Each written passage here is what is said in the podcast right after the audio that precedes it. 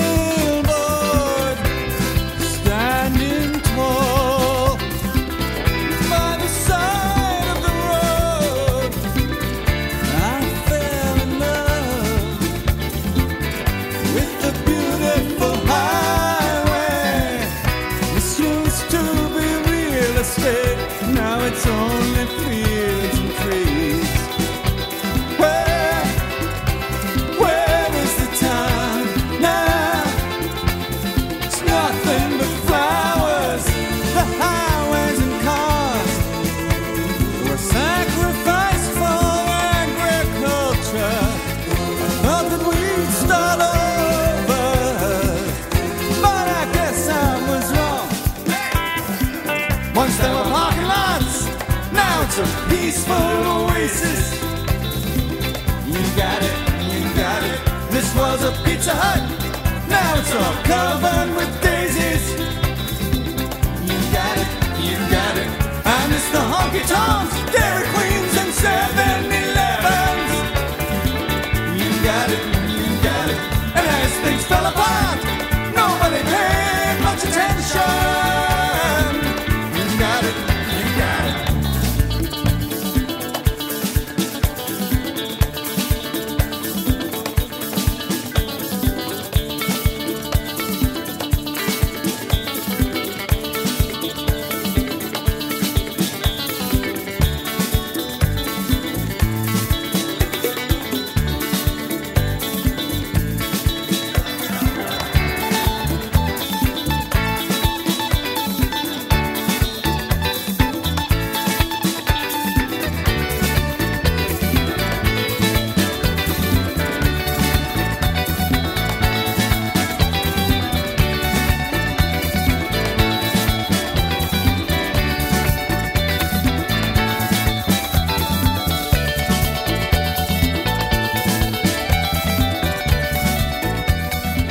Hoy iniciamos nuestro programa escuchando al grupo neoyorquino Talking Heads y la inconfundible voz del maestro David Byrne con su canción Nothing But Flowers, que además de tener un muy buen ritmo para bailar hoy sábado, menciona en su letra, había una vez una fábrica, ahora hay montañas y ríos.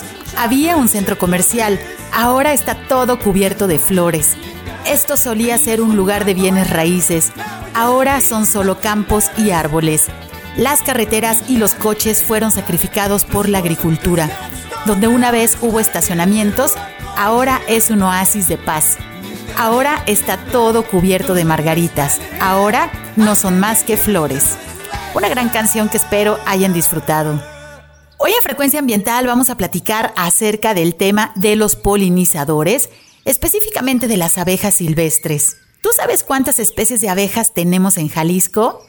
¿Conoces cuál es la importancia ecológica de estos pequeños seres? ¿Sabías que sus poblaciones están siendo reducidas por las actividades humanas? Hoy vamos a conocer más acerca de estos pequeños insectos que forman parte muy importante de nuestra biodiversidad. La polinización es la transferencia de polen entre los órganos masculinos y femeninos de las flores.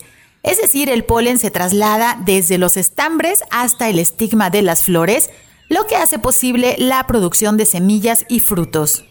¿Sabías que el proceso de polinización puede llevarse a cabo de diferentes formas? En ocasiones sucede mediante el agua o el viento, ya que estos elementos pueden realizar el traslado del polen. También la polinización sucede a través de la participación de animales que recibe el nombre de polinizadores. Estas especies de fauna juegan un papel muy importante en la reproducción de las plantas al facilitar la reproducción de muchas especies vegetales. Hoy sabemos que más del 80% de los cultivos que nos alimentan dependen de la polinización. Pero, ¿quiénes son los polinizadores?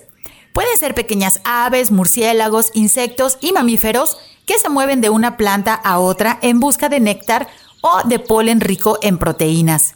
Entre los polinizadores más importantes destacan insectos como las avispas, las abejas, las polillas, los escarabajos y las mariposas, pero también otros animales como los murciélagos o los colibríes.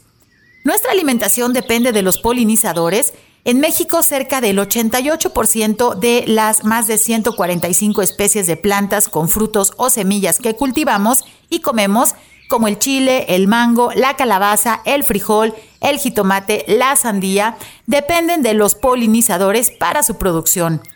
En el mundo, el 80% de los cultivos de los que obtenemos alimentos, bebidas, medicinas, tintas y fibras dependen también de los polinizadores. Un producto típico de Jalisco depende totalmente de que la polinización suceda. Me refiero al tequila. Y los murciélagos son los principales polinizadores de las flores del agave tequilana.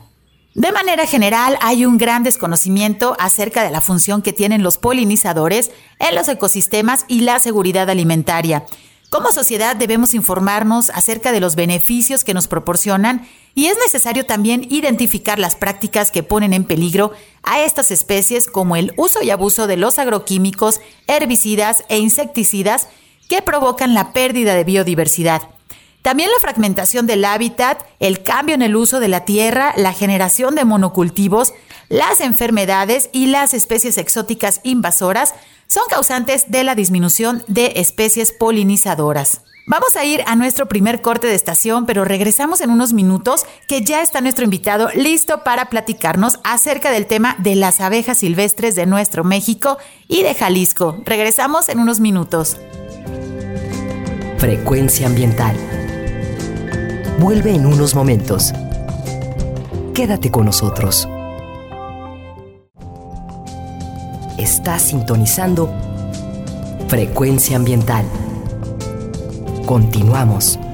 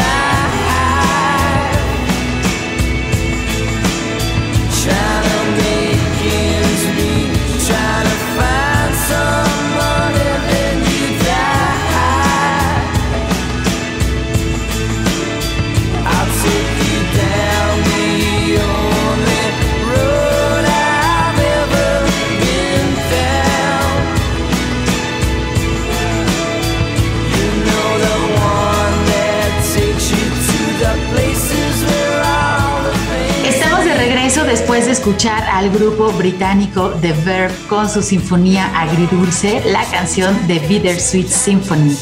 Hoy en Frecuencia Ambiental estamos platicando acerca de los polinizadores y específicamente acerca de las abejas silvestres. Tal vez ante nuestros ojos todas las abejas son iguales, pero hoy vamos a aprender algunas diferencias que las identifican y para esto hemos invitado a un experto que me da muchísimo gusto recibir en nuestro programa. Nos acompaña Hugo Fierros López, quien es biólogo por la Universidad de Guadalajara y maestro en recursos bióticos por la Universidad Autónoma del Estado de Hidalgo. Ha realizado estancias de investigación en colecciones entomológicas del Instituto de Biología de la Universidad Nacional Autónoma de México, en el Museo de Historia Natural de Ginebra, Suiza, y en el Museo de Historia Natural de Londres. Se ha desempeñado en la investigación y la docencia en la Universidad de Guadalajara desde el año 1996 en la disciplina de entomología, en el estudio de la taxonomía y biología de las abejas nativas y los escarabajos de la subfamilia Scaphidae, perdón, es autor de más de 20 publicaciones científicas en el área de entomología y ha descrito 45 especies nuevas de insectos también se ha dedicado a la ilustración para diversos artículos científicos, capítulos de libros. Algunos de sus trabajos incluyen la guía ilustrada para los géneros de escarabajos coleópteros Staphylinide de México, la guía para algunas familias comunes de escarabajos coleópteros de México, la serie de libros infantiles Por el suelo y sin zapatos y las portadas de la revista Dugesiana de la Universidad de Guadalajara. Actualmente es profesor investigador titular en el Departamento de Botánica y Zoología del Centro Universitario de Ciencias Biológicas y Agropecuarias, donde participa en los proyectos de investigación y docencia en el área de entomología, biología y taxonomía de abejas silvestres, así como en la materia de ilustración científica como parte de los tópicos electos de zoología. Su área de investigación es la sistemática y la taxonomía de insectos, específicamente las abejas silvestres y estos escarabajos coleópteros, así como también es un apasionado de la ilustración científica. Bienvenido, maestro Hugo, ¿cómo estás? Buenas tardes. Hola, buenas tardes. Muchas gracias por la invitación. Pues muchísimas gracias por acompañarnos hoy en Frecuencia Ambiental. Pues estamos súper contentos de recibirte porque aparte he de confesarles estimados radioescuchas, que pues el maestro Hugo Fierros es uno de mis top 5 de profesores que, bueno, me dieron toda una cátedra cuando estábamos estudiando biología y bueno, sigue pues apasionado por enseñar a las nuevas generaciones, es un experto en el conocimiento de los insectos. Y ahora vamos a platicar acerca pues de las abejas silvestres que como les decía, ante nuestros ojos a lo mejor todas las abejas se ven igual o suenan igual, pero no, tenemos muchas especies, son muy importantes y aparte pues tenemos esta situación que eh, por el uso y abuso también de agroquímicos, pues estas poblaciones están en riesgo y podemos nosotros ayudar si tenemos el conocimiento suficiente. Maestro Hugo, pues platícanos, primero que nada, yo creo que sería muy prudente explicarles a nuestros radioescuchas pues, ¿qué son las abejas? ¿En dónde se ubican en el mundo de la taxonomía? Ahora sí que, estos pequeños, pequeños bichos, pues, ¿qué son? ¿Qué son las abejas?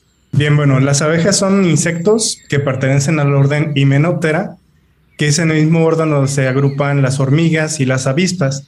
De hecho, en un contexto biológico, pues las abejas en realidad son avispas evolucionadas o derivadas eh, que cambiaron sus hábitos de alimentación de comer insectos para sus larvas a comer solamente néctar y polen que obtienen de las flores. Entonces, en este caso, una característica en biología de todas las abejas que todos tienen en común es que comen solamente néctar y polen, tanto de adultos como cuando son juveniles o larvas. Y morfológicamente las podemos reconocer porque van a tener el cuerpo recubierto de sedas de tipo plumoso, son parecidas como al plumón de los pollos, el resto de himenópteros o de avispas relacionados con las abejas tienen sedas simples, o sea, como pelitos eh, sencillos. Y en el caso de las abejas, esta modificación es lo característico, que además les permite transportar los granos de polen más fácilmente. Fue, por así decirlo, como la novedad evolutiva, el invento que tuvieron eh, y que junto con las plantas con flores han tenido una coevolución importante, ¿no? Entonces eso sería lo distintivo del grupo, el que tengan sedas plumosas en alguna parte del cuerpo, por lo menos en la zona del, tórax, que es la parte media del cuerpo de las abejas. Y en el caso de las hembras de la mayoría de las especies, esas sedas van a estar formando una especie de cepillos donde transportan el polen, que pueden estar eh, ya sea en las patas posteriores o en la parte ventral del abdomen. Y en algunos casos, esos cepillos que se conocen como escopas se modifican a una especie de cuchara donde van a colocar el polen mezclado con néctar, como pasa con las abejas mieleras, que en este caso se localizan en las patas posteriores también. Maestro, esto que nos platicas, bueno, creo que yo en ocasiones que estoy por ahí, no sé, sentada y está junto a algunas flores y escucho el zumbido característico, de inmediato volteo, bueno, uno, porque todo el mundo creemos que cuando vemos una abeja nos va a picar y entonces muchas personas se vuelven locas este, y empiezan a manotear, ¿no? Y eso vamos a hablar un poquito más adelante de, pues, bueno, qué conducta debemos nosotros también este, tomar, pues, para que no nos vayan a atacar las abejas o que no tengamos ese miedo hacia ellas, sino que tengamos las precauciones pero esto que nos comentas de cómo transportan el polen o el néctar, yo sí he visto, se ven como unas pequeñas bolitas, ¿verdad? Unos pequeños sacos en sus patas posteriores que se ven incluso amarillitas. ¿Eso es lo que nos comentas tú ahorita? Sí, en el caso, por ejemplo, de las abejas mieleras, que son las que todo mundo va a reconocer fácilmente, eh, en las patas traseras tienen estas estructuras que son las corbículas, como si fuera una cuchara, entonces la abeja va recolectando el polen de las flores, lo mezcla con un poco de néctar y forma una masa que se conoce como pan de abeja. Y esta masa la deposita en las patas traseras, que de hecho es, por ejemplo, lo que venden en las tiendas naturistas o en, con los apicultores como polen. O sea, esas este, pelotitas o bolitas es el polen eh, compactado junto con néctar que esto lo hacen solamente un grupo de abejas, el resto lo transportan en estos cepillos que tienen modificados en las patas o en alguna otra región del cuerpo. Y ahorita que nos platicas eso, maestro Hugo, ese tipo de producto que venden en las tiendas, para obtenerlo, ¿es necesario sacrificar a las abejas o van directamente a, los cajones o donde están las colmenas para sacarlo? No, bueno, de hecho, lo, lo que nos venden es básicamente polen que recolectan las abejas mieleras solamente. Y lo que se hace es que se coloca en el ingreso de la colmena una rejilla donde al entrar las abejas se les desprenden las pelotitas de polen que llevan en las patas. Entonces, normalmente estas rejillas para colectar polen eh, se colocan durante periodos determinados de tiempo, por ejemplo, una semana, para que estén dejando el polen que llevan transportando, porque también si les quitamos todo el polen, pues la colonia se debilita. Entonces, eh, durante ciertos periodos se les colocan las trampas de polen, que es como se les llama, para estarla recolectando. Sí, pues es importante saber que no se sacrifican, ¿no? También las abejas para obtener ese tipo de productos que después encontramos nosotros en, estas tiendas naturistas, como nos lo mencionas. Eh, ¿La función ecológica de las abejas es solamente la polinización o hay alguna otra función que cumplan en los ecosistemas?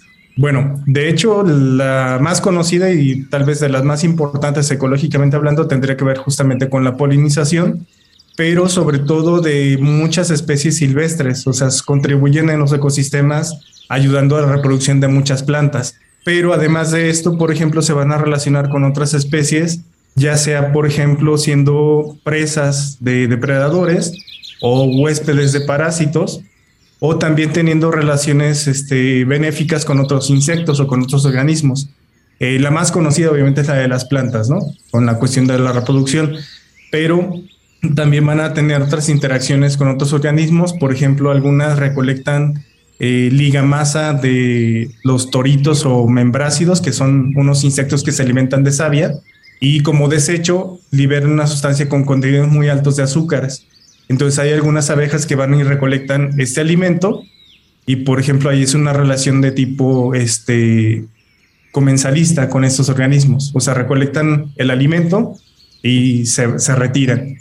Entonces tienen interacciones con muchos otros insectos o con muchos otros organismos, por ejemplo, algunas se asocian con ácaros que transportan en el cuerpo y los ácaros les ayudan a combatir a enemigos naturales en las celdas de cría. O sea, cuando depositan el polen y el néctar, el ácaro puede eliminar a parásitos de las abejas y de esta manera pueden tener una relación de tipo este, mutualista.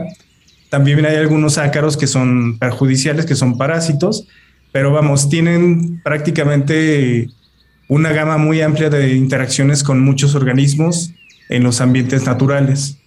Pues toda esta información desconocida para los ojos, ahora sí, de, cualquier ciudadano, pues de todas las funciones que cumplen y todas las relaciones que tienen con otras especies, pues las abejas. Y ahorita mencionabas, maestro Hugo, pues que, que no todas las abejas producen miel. Este, platícanos un poco acerca de esto y también sabemos que pues los sabores de la miel y la calidad pues dependen también de las especies, ¿verdad? De, de estos pequeños insectos. Platícanos un poco acerca de la miel. Bien, bueno, para empezar, en el caso de la miel, es cierto, no todas las especies la producen, solamente un grupo muy pequeño eh, elabora miel, que básicamente lo que hacen es que recolectan néctar de las flores, eh, lo transportan, en el caso de los alimentos que son líquidos o las sustancias líquidas, eh, las van a transportar dentro del cuerpo, en el buche. Y en este sitio también se le añaden algunas enzimas, incluso algunos microorganismos, que eso es lo que contribuye después a, formar las mieles. Y bueno, los sabores, los colores, este, las propiedades físicas y químicas varían incluso dentro de la misma especie de abeja, porque tienen relación con la planta de la que están recolectando los recursos. Entonces, va a ser variable dependiendo de la época del año, dependiendo de la región y obviamente dependiendo de las especies. En el caso de la especie más conocida, que es la mielera, que es una especie introducida y cultivada, eh, principalmente la variación es por el tipo de flor que están visitando, que puede haber, por ejemplo, mieles multiflorales, donde tiene una gran cantidad de especies que están contribuyendo al sabor que tiene finalmente la miel. Eh, en otras ocasiones, si en la región donde están las colmenas hay un cultivo de X o Y especie de planta, en esos periodos de floración de las especies de plantas puede predominar un sabor particular, por ejemplo, de aguacate, de mezquite, de aceitilla, que le da colores diferentes, eh, sabores diferentes e incluso aromas. Eh, por ejemplo, la miel que es de azar, de cítricos, es muy perfumada y con un sabor muy dulce y con una tonalidad este, como blanquecina o más clara. Miel, por ejemplo, de aguacate tiene un color más oscuro, incluso un sabor este, un tanto como a taninos o un poco como a café, muy ligero. O sea, obviamente no sabe exactamente café, pero es como la manera que se me ocurre para ejemplificar el sabor que puede tener. Y en el caso de las mieles de especies nativas, para empezar, tienen un contenido mucho más alto de agua. Entonces son mieles mucho más líquidas. Eh, además de esto, también tienden a fermentarse. Entonces tienen un sabor ligeramente a alcohol y en estos casos también, dependiendo de las especies, va a ser eh, los sabores que tienen. Son en general de una textura mucho más líquida, no tan dulces y con un sabor ligeramente ácido, que son las mieles, por ejemplo, de las abejas sin aguijón. Ok, no, pues todo, todo una gama, este, y por ahí alguna vez si, si se realiza o sabes, maestro, de dónde se realizan las catas de las mieles, pues me encantaría ir así como a las catas del tequila o a las catas de mezcal o catas de vino de mesa. Pues bueno, las catas de mieles con todo lo que nos estás platicando es todo un deleite porque a quien no le gusta la miel y aparte pues es un remedio también medicinal, ¿no? Que muchas veces nos recomiendan y pues es importante saber de dónde proviene ahora sí que, esta dulzura que nos encanta a todos los humanos. Y, bueno, hablabas de las diferentes especies de, de abejas. ¿Cuántas especies de abejas están descritas para México? Bueno, hasta el momento, porque sabemos que no todas las especies están ya este, descritas y plenamente conocidas, pero ¿cómo andamos como país de, número de especies? Y también Jalisco, ¿cuál es la posición de Jalisco respecto a las especies de abejas? México, como en muchos otros aspectos en diversidad, tenemos aproximadamente como el 10% de la riqueza mundial de abejas que estamos hablando que a nivel mundial se conocen 20.000 especies de abejas. En el caso de México, descritas son 1878.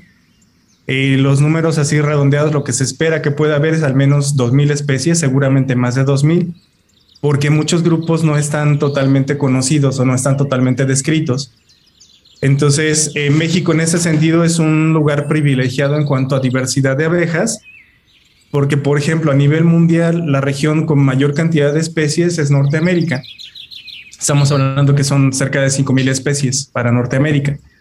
Y México ocuparía el tercer lugar a nivel mundial en cuanto a número de especies de abejas. El primer lugar lo ocupa Estados Unidos, después Brasil y después México. Pero bueno, México y Brasil están como compitiendo en cuanto a número de especies y podríamos ser el segundo o el tercero, ¿no? Depende de, de las especies nuevas que se describan. Para el caso de nuestro estado, tenemos 313 eh, especies descritas, pero este dato es un poquito antiguo. Estamos hablando que es un dato como de 1995, 96. Entonces, obviamente ha habido eh, descripciones de nuevas especies, revisiones. Entonces, eh, tenemos un componente importante, sobre todo porque tenemos una gran variedad de ambientes naturales. Y aquí una cuestión interesante en cuanto a diversidad de todas las abejas es que al contrario de muchos otros seres vivos, las zonas más ricas en especies no son las zonas húmedas tropicales, sino que las zonas más ricas son los ambientes áridos o muy estacionales. Entonces, como nuestro territorio tiene una gran cantidad de este tipo de ecosistemas, por eso es que tenemos una gran diversidad de especies. Entonces, para el caso de Jalisco, eh, de los datos que te, que te mencionaba, estaba ubicado en tercer lugar a nivel nacional. Los primeros, obviamente, son los que están en límite con Estados Unidos, Sonora, Chihuahua, con el desierto sonorense y toda esta región que es la más rica en especies a nivel mundial. Entonces, tenemos una situación privilegiada y además, en el caso de Jalisco, con la ganancia de que también tenemos mucha fauna de ambientes tropicales, no nada más de zonas áridas pues íbamos a imaginarnos que los lugares más húmedos tal vez o los que están todo el año verdes, pues son las, las áreas que tienen mayor diversidad de abejas. Pues bueno, estamos aprendiendo acerca de este tema y vamos a tener que irnos a un corte, pero eh, regresando quisiera que el maestro Hugo pues nos platique más acerca de las abejas silvestres, la cuestión de su biología, eh, sí, o sea, cómo son, cómo podemos identificarlas, porque pues bueno, ya estamos escuchando que somos privilegiados como país y también como estado en la cantidad de especies que habitan aquí de abejas silvestres, pero bueno, vamos a seguir ahorita después del corte. Quédense con nosotros, regresamos en unos minutos. Frecuencia ambiental. Regresa en unos minutos.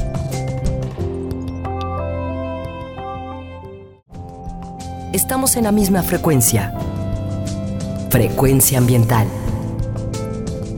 Seguimos.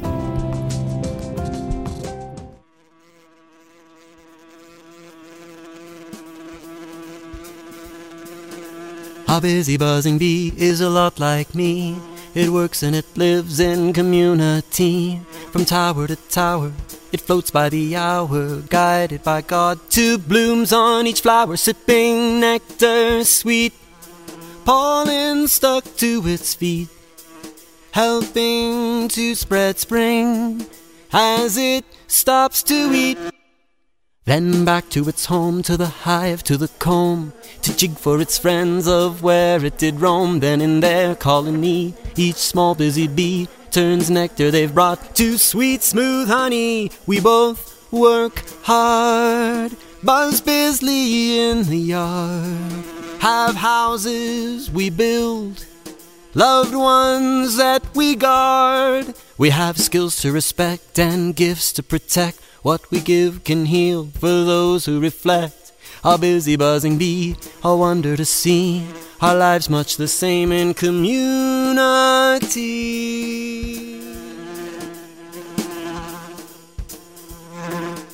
A busy buzzing bee is a lot like me. It works and it lives in community. From tower to tower, it floats by the hour, guided by God. Two blooms on each flower, sipping nectar sweet. Pollen stuck to its feet helping to spread spring as it stops to eat.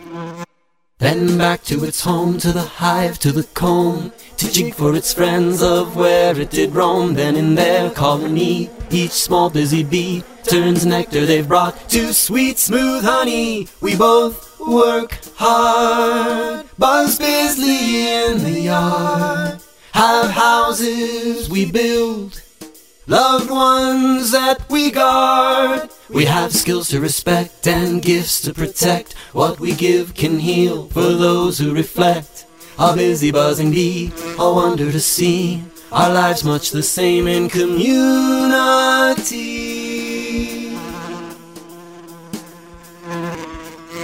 Estamos de regreso después de escuchar al músico y poeta canadiense Dawood Wormsby y su canción Busy Buzzing Bees, incluido en el álbum A Picnic of Poems, que nos habla del arduo trabajo diario que realizan las abejas.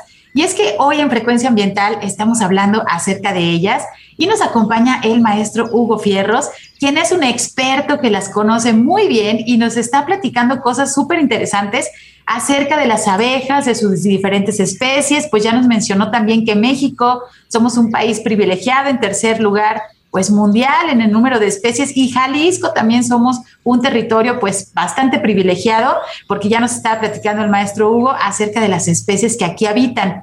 Y bueno, estamos platicando, bueno, también fuera del aire acerca de las especies silvestres, pero las especies domésticas. Este, maestro Hugo, platícanos primero que nada, ¿cómo, cómo hacen, si se puede domesticar las abejas, cómo hacen estas, eh, este proceso? Por ejemplo, en caso de las especies silvestres, lo que se hace es que se hace un cultivo eh, o una crianza de las mismas, no propiamente hablar, yo creo, de domesticación, porque eso implica pues un proceso mucho más largo en tiempo y aparte con modificaciones de los organismos. En el caso de las abejas, en realidad lo que se hace es como proporcionarles ambientes adecuados para que se desarrollen, para que aniden y darles cuidados para que se vayan reproduciendo y desarrollando y entonces obtener la miel. En el caso de las especies eh, nativas, se cultivaban desde época precolombina, que son básicamente las abejas sin aguijón. En la península de Yucatán, por ejemplo, y en general en zonas donde hay mucho mayor presencia de grupos indígenas, se siguen aprovechando estas especies y se cultivan. Eh, y lo que se hace es que se mantienen en cerca de las zonas de los pueblos.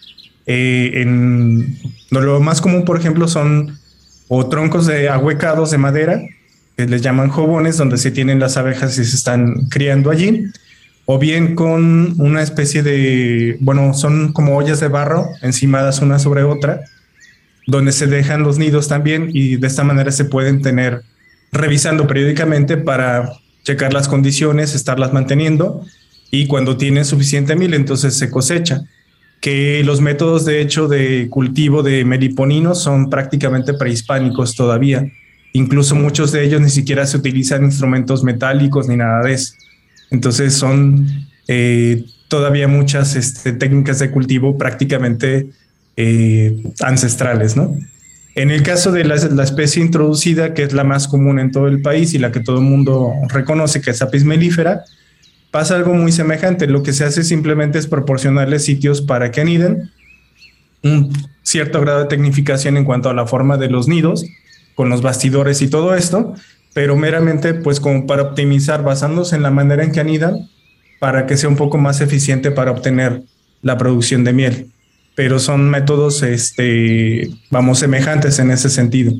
Sí, ahorita que nos mencionas este, de las abejas meliponas, pues bueno, sabemos y es como muy famoso en el sureste de nuestro país, pues la miel que proviene de este tipo de abejas es bastante cotizada. Los, los costos este, aumentan muchísimo en comparación de las mieles, digamos, que podemos tener más acá en, el centro de, nuestro país. Y pues platícanos un poco más acerca de las abejas silvestres, porque nos mencionabas que hay pues muchas, muchas especies, este, son de diferentes colores, de diferentes hábitos sociales. Yo ahorita le preguntaba al maestro Hugo que si los abejorros son especies diferentes, pero no realmente son especies de abejas también solo que son abejotas, ¿no? Son de, de gran tamaño. Platícanos un poco más acerca de las abejas silvestres que tenemos en nuestro país. Sí, de hecho, bueno, prácticamente una proporción muy pequeña son las abejas que producen miel. Eh, de las 1878 eh, que tenemos, o 2000 para redondear, solamente 47 pertenecen a las abejas sin aguijón, que además prácticamente serían junto con los abejorros sociales las únicas que forman colmenas propiamente. Todo lo demás tiene una variación de modos de vida que van desde las especies solitarias donde una hembra se aparea y después de eso se pone a construir un nido. Generalmente los nidos van a ser en el suelo porque es el recurso más disponible y que está en prácticamente todos los ecosistemas. Entonces, por este término, a todas estas abejas que anidan en suelo se les conoce como abejas mineras de manera genérica. Y lo que hace la hembra es que visita flores para recolectar polen y néctar, construye galerías bajo el suelo y allí va depositando la provisión de alimentos y deposita un huevo. Entonces prácticamente lo que va a hacer dentro de su ciclo de vida le deja un fideicomiso al huevo, toda la comida que va a necesitar para completar su ciclo de vida hasta adulto dentro de su celda de cría. Cierra la celda y va construyendo nuevas. Prácticamente las crías no van a conocer a la mamá. Entonces, el ciclo de vida de la madre termina antes de que se complete el desarrollo de los, de los hijos y cuando ya terminan su ciclo de vida, bueno, emerge del huevo una larva, la larva se come el polen, de hecho, eh, no defeca durante todo el periodo que está comiendo para evitar que se contamine el alimento.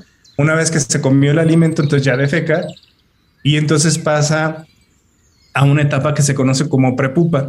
Entonces, en esta fase pasa un periodo breve o muy grande dependiendo de las especies. De hecho, puede ser prácticamente casi del año completo, como prepupa. Después se convierte en pupa, que sería como el equivalente del capullo de las mariposas, y finalmente emergen los adultos. Entonces, eso sería como el ciclo de vida de prácticamente todas las abejas. En el caso de las solitarias, emergen del nido, se aparean y comienza, comienza el ciclo nuevamente.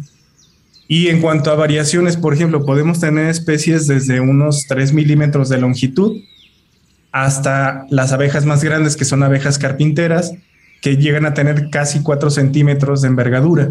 Son abejas bastante grandes, muy robustas. Y, por ejemplo, varían mucho todas las especies silvestres en cuanto a los hábitos de anidación. Les decía, lo más común es anidar en suelo pero muchas otras van a hacerlo en madera, como las abejas carpinteras, por eso se llaman así, eh, que lo que van haciendo es taladrar en madera ya muerta galerías donde van a depositar el néctar y el polen para sus crías. Algunas otras utilizan galerías que ya están hechas por otros insectos, pero recubren las celdas de cría con trozos de hojas o de pétalos, y estas reciben el nombre de abejas jardineras. Algunas otras, por ejemplo, van a emplear resina que recolectan de las plantas, por ejemplo, de copales y cosas así, y piedritas que recolectan eh, y con eso forman sobre las rocas los nidos. Algunas, por ejemplo, eso en México no está registrado, pero sí en Europa y Asia, utilizan caracoles vacíos para que se desarrollen sus crías ahí dentro. Entonces la concha del caracol funciona como galería para que se desarrollen ahí. Eh, algunas otras, por ejemplo, recolectan fibras de plantas, por ejemplo, de eh, como de algodón o de tricomas de las hojas, y con esto forman el nido en sí para hacer la, la celda de cría. Otras utilizan lodo, que reciben el nombre de abejas albañiles, entonces dependiendo de los hábitos de anidación, reciben nombres particulares. También es muy común que utilicen resinas, por ejemplo, las abejas sin aguijón Muchas veces van a utilizar resina mezclada con cera para construir los nidos, dándole diferentes consistencias e incluso las pueden utilizar también, por ejemplo, para evitar que se llegue a dar contaminación dentro de las colonias, como una especie de antibiótico para controlar el desarrollo de microorganismos. Y, por ejemplo, hay algunas que recolectan hasta excrementos de vertebrados, o sea, por ejemplo, de, de mamíferos, y los utilizan como materiales de construcción dentro de las celdas de cría. Y esta es una de las razones por las que, por ejemplo, no todas las especies silvestres, aunque produzcan miel, pueden producir miel apta para eh, consumo humano. O sea, porque, por ejemplo, las que tienen la costumbre de utilizar excrementos puede estar contaminada con bacterias. O bien puede ser miel que tiene mal sabor simplemente, ¿no? Y por lo tanto, pues no se aprovecha por esta razón. Y, por ejemplo, en cuanto a coloraciones, pues prácticamente casi todos los colores que podamos imaginar van a estar presentes en las abejas. Normalmente empezamos que todas son como la abeja milera, con amarillo y tonos de negro, de, marrón, pero hay rojas, hay violetas, hay moradas, hay azules, hay verdes. Eh, de hecho, es bastante común los tonos metálicos en el grupo de las abejas. Y sí, es también muy frecuente los colores amarillos con negro o con rojo, porque es estos colores son colores de advertencia hacia los depredadores. O sea, si tienen color muy vistoso, es porque es algo que tiene mecanismos de defensa químicos, en este caso el veneno de los aguijones. Pero prácticamente casi de todos los colores que se puede uno imaginar hay abejas. Interesante, bueno, pues estamos aprendiendo muchísimo acerca de estos pequeños bichos que son súper importantes para los ecosistemas y son también súper importantes para nosotros los humanos, ya que aprovechamos gran parte de sus productos, el propóleo, el polen, la cera, la miel, y bueno, pues a todos nos encanta y hemos encontrado muchísimos usos. Maestro Hugo, yo recuerdo hace algunos años que, bueno, incluso hasta en los medios de comunicación se advertía la presencia de abejas africanas y que había que reportarlas y que eran competencia para nuestras abejas este, aquí locales. ¿Qué pasaba con eso? ¿Todavía está vigente esta, eh, digamos, invasión de abejas o ya llegaron, se mezclaron? ¿Qué, ¿Qué pasa? ¿Qué diferencias hay entre estas abejas que se denominaban africanas con las, ahora sí que americanas este, o locales jaliscienses? ¿Qué, qué, ¿Por qué escuchábamos este tipo de información en los medios? Bien, bueno, ahí lo que ocurrió eh, en México, lo que se hizo en un inicio fue introducir razas europeas para el cultivo de, de obtención de miel y cera. Y en Brasil, cerca de los años, fines de los años 70, como un experimento para tratar de obtener una mejora de, de las razas europeas que no se adaptaban también a, condiciones tropicales, eh, trajeron razas de África, de, de abeja mielera, que es mucho más resistente a condiciones cálidas, pero tiene hábitos eh, viajeros, o sea, como nómadas, y produce menos miel. Entonces lo que pretendían era mezclarlas para obtener un insecto que fuera tolerante a condiciones tropicales y que fuera productor de, miel en, mejor condición, ¿no? El, el, experimento no funcionó, se les escaparon las abejas, como son la misma especie exactamente, o sea, todas son nada más variantes de, una misma especie, variantes geográficas. Entonces se pueden reproducir entre sí. Y bueno, de ahí es que empezaron a migrar hacia diferentes regiones del continente y bueno, actualmente están prácticamente en todo el país. Por lo mismo, es muy difícil ahora hablar de tener una raza africana pura y por lo tanto se utiliza más bien el término de africanizada porque prácticamente pues casi todas las eh, eh, colonias van a tener ya mezcla genética de las variantes de, de África, ¿no? Y el problema era básicamente que al ser migrante la, abeja, o sea, al tener como ese hábito de desplazarse, produce menos miel. Entonces de ahí era como la preocupación más bien en términos económicos, porque pues iba a tener una baja la producción de miel. Ecológicamente con las especies nativas sí se ha visto que hay efectos con las poblaciones silvestres, y especialmente con las que son sociales, son las que competirían directamente, porque utilizan el mismo tipo de recursos para anidar, o sea, troncos ahuecados, por ejemplo, y también cuando están recolectando alimento en las flores, las abejas mieleras son muy agresivas, o sea, si hay otra abeja, la desplazan. Y si ya está una abeja mielera, difícilmente una abeja nativa va a llegar a esa flor. Entonces, si hay una competencia por el recurso, aunque este aspecto no se ha evaluado como muy a fondo en el país a ver qué tanto está afectando. Y bueno, el problema es que Apis mellifera pues tiene desde la época de la colonia. Entonces, muchos de los cambios que se hayan presentado, pues literalmente ya ocurrieron hace prácticamente 500 años. Entonces, este, en el caso de la africanizada, el problema con poblaciones humanas es que es mucho más agresiva que las, eh, las razas europeas entonces ahí puede venir el problema con accidentes con los enjambres. Entonces se tiene que tener modificaciones de las prácticas culturales. Tiene que estar en lugares alejados de, de caminos, de gente, de ganado, por ejemplo, también de animales, porque de esta manera se pueden provocar accidentes. Porque en general, por ejemplo, las abejas mieleras no son agresivas cuando están recolectando alimentos en las flores, pero si está cerca el nido, entonces es cuando se se presenta la conducta agresiva. Entonces, por lo mismo, para los, las colmenas tiene que tener este tipo de nuevas directrices del aprovechamiento. ¿Cuánto tiempo vive una abeja? Ahorita que decías de los 500 años, este, bueno, obviamente es la, época, ¿no? desde que llegaron esa especie, pero eh, aproximadamente, porque ya estamos en la recta final de nuestro programa y nos van a quedar preguntas pendientes como siempre, este, pero ¿cuánto aproximadamente, maestro, vive una abeja? Bueno, ahora sí que para el caso de apis melífera, una obrera vive alrededor de un mes como adulto. Y la vida previa a ser adulto, estaremos hablando de unos 22 días más o menos. Entonces sería como un par de meses máximo. En el caso de una reina puede vivir años. En ese caso sí es el ciclo de vida es mucho más largo. Y con las especies silvestres, bueno, el estándar va a ser también generalmente de un año el ciclo completo.